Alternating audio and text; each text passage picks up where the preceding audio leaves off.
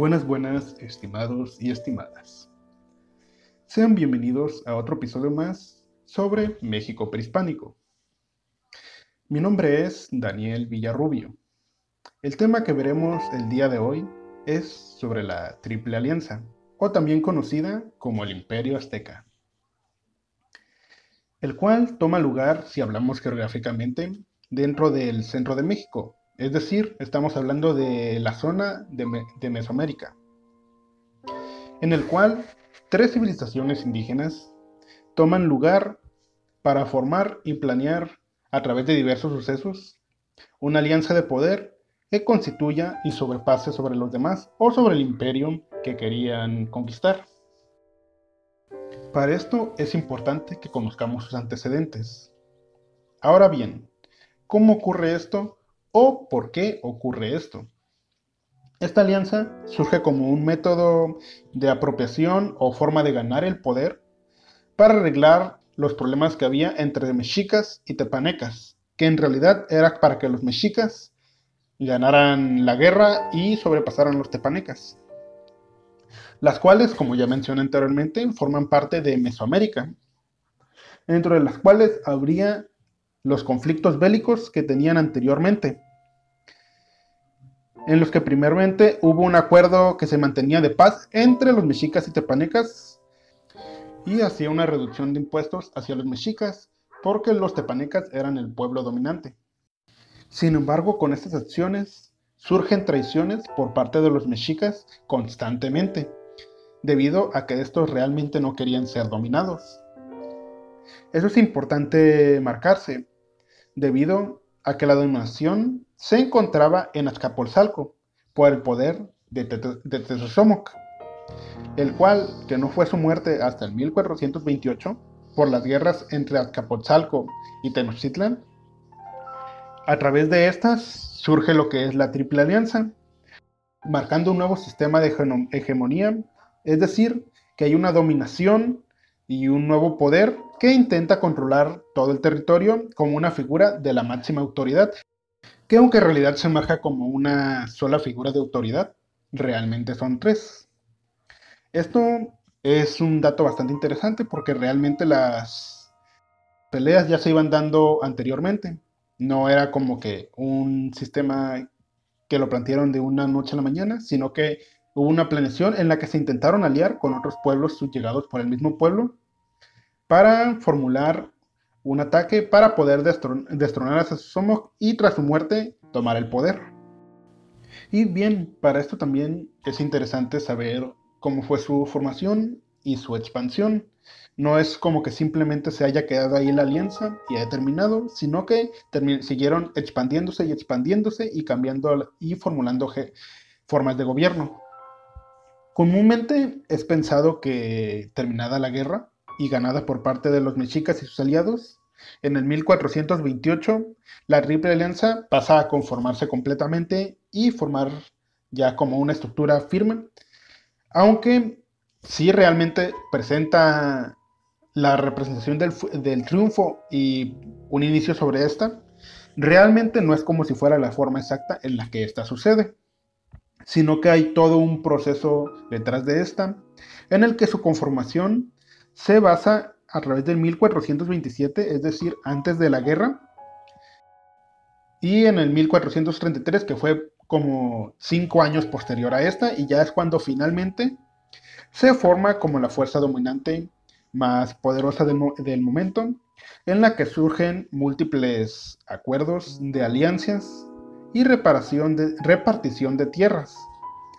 para que se eviten las disputas realmente entre los mismos grupos que fueron aliados. Con esta forma de poder militar más grande hablando, de la época de Mesoamérica, siendo los dominantes, que aunque comúnmente se relaciona realmente con los mexicas, realmente cabe decir que sí son, sí fueron el pueblo que formaba la mayor parte o el mayor centro de dominio que realmente formaban más de la mitad del ejército de la Triple Alianza. Esto es seguido por Texcoco y la fuerza menor, que son, es Tacoplan, regido por los tepanecas. Con esta fuerza surge la expansión de territorio que abarca más de 400 pueblos que se someten a la fuerza de este imperio. No obstante, no hay que tomar la conquista de estos pueblos, que son más de 400, no hay que tomarla como un sistema de conquista como el que fue el europeo, que una vez dominados, comúnmente se masacraba el pueblo y se imponían los rasgos de la cultura del dominante, como comúnmente surgía entre germanos y romanos, sino que era un método completamente distinto. Una vez a los pueblos que se les conquistaban, no eran sometidos a un cambio real o forzoso de lo que era su religión y su lenguaje, sino que se le dejaba para que ellos rigieran de la forma que comúnmente sucedían, pero pasaban a ser parte del territorio dominante, no como comúnmente sucedía esto en Europa. Esto funcionaba realmente como un sistema de recolección tributaria, donde dentro de cada pueblo que se dominaba se le tomaban los impuestos y una recolección de las artesanías en las que el pueblo dominado era comúnmente bueno o era la mejor forma en que, que se desempeñaban. Es por esto que se manejaba un sistema completamente distinto de lo que era la guerra. Gracias a este sistema de dominio que ejerció la Triple se hizo con demasiada riqueza, por lo que realmente el sistema era más que rentable para estos mismos. Con la aparición de lo que son estos tributos, se les da la libertad a los pueblos que ya han sido conquistados, eh, aunque realmente no es de todo. Sí forman parte del territorio, pero como dije anteriormente, no es como si realmente los vayan a obligar completamente a cambiar sus creencias y todos sus tipos de motivaciones culturales. Sino que al formar parte de, ya de la Triple Alianza, se les permitía también a ellos conquistar a otros pueblos, pero se les tenía que dar parte del tributo recolectado a las fuerzas mayores, que en este caso serían las tres. Con todo este sistema empleado, es para el aumento de recursos y el sustento de los factores culturales y económicos y sobre todo los militares. Que con esta expansión se ayudaba a que el comercio pudiera expandirse y fuera más seguro porque con esto podían moverse a más territorios. Es como comúnmente pasaba que el traslado de mercancías o distintas cosas como alimentos podía ser peligroso ya que podían surgir robos o el terreno por donde pasaban no podría ser seguro porque realmente no podía estar como que habitado. Que con esto se podían obtener mayores recursos alimenticios, es decir, con esto se nutría la agricultura porque otro pueblo podía estar tapando el río o podría estar solo por su zona. Y al ser dominado este, podían acceder a esa parte del río y nutrir la agricultura para ambos, ambos lugares. Ya teniendo más grupos así, entregando alimenticios para la fuerza mayor o fuerzas mayores. Una vez Teniendo esto, ya tenían como un sistema autosustentable para la recolección de alimentos. Que con esto también llega lo que son una de las cosas más importantes, que sería la militarización, que gracias a la expansión,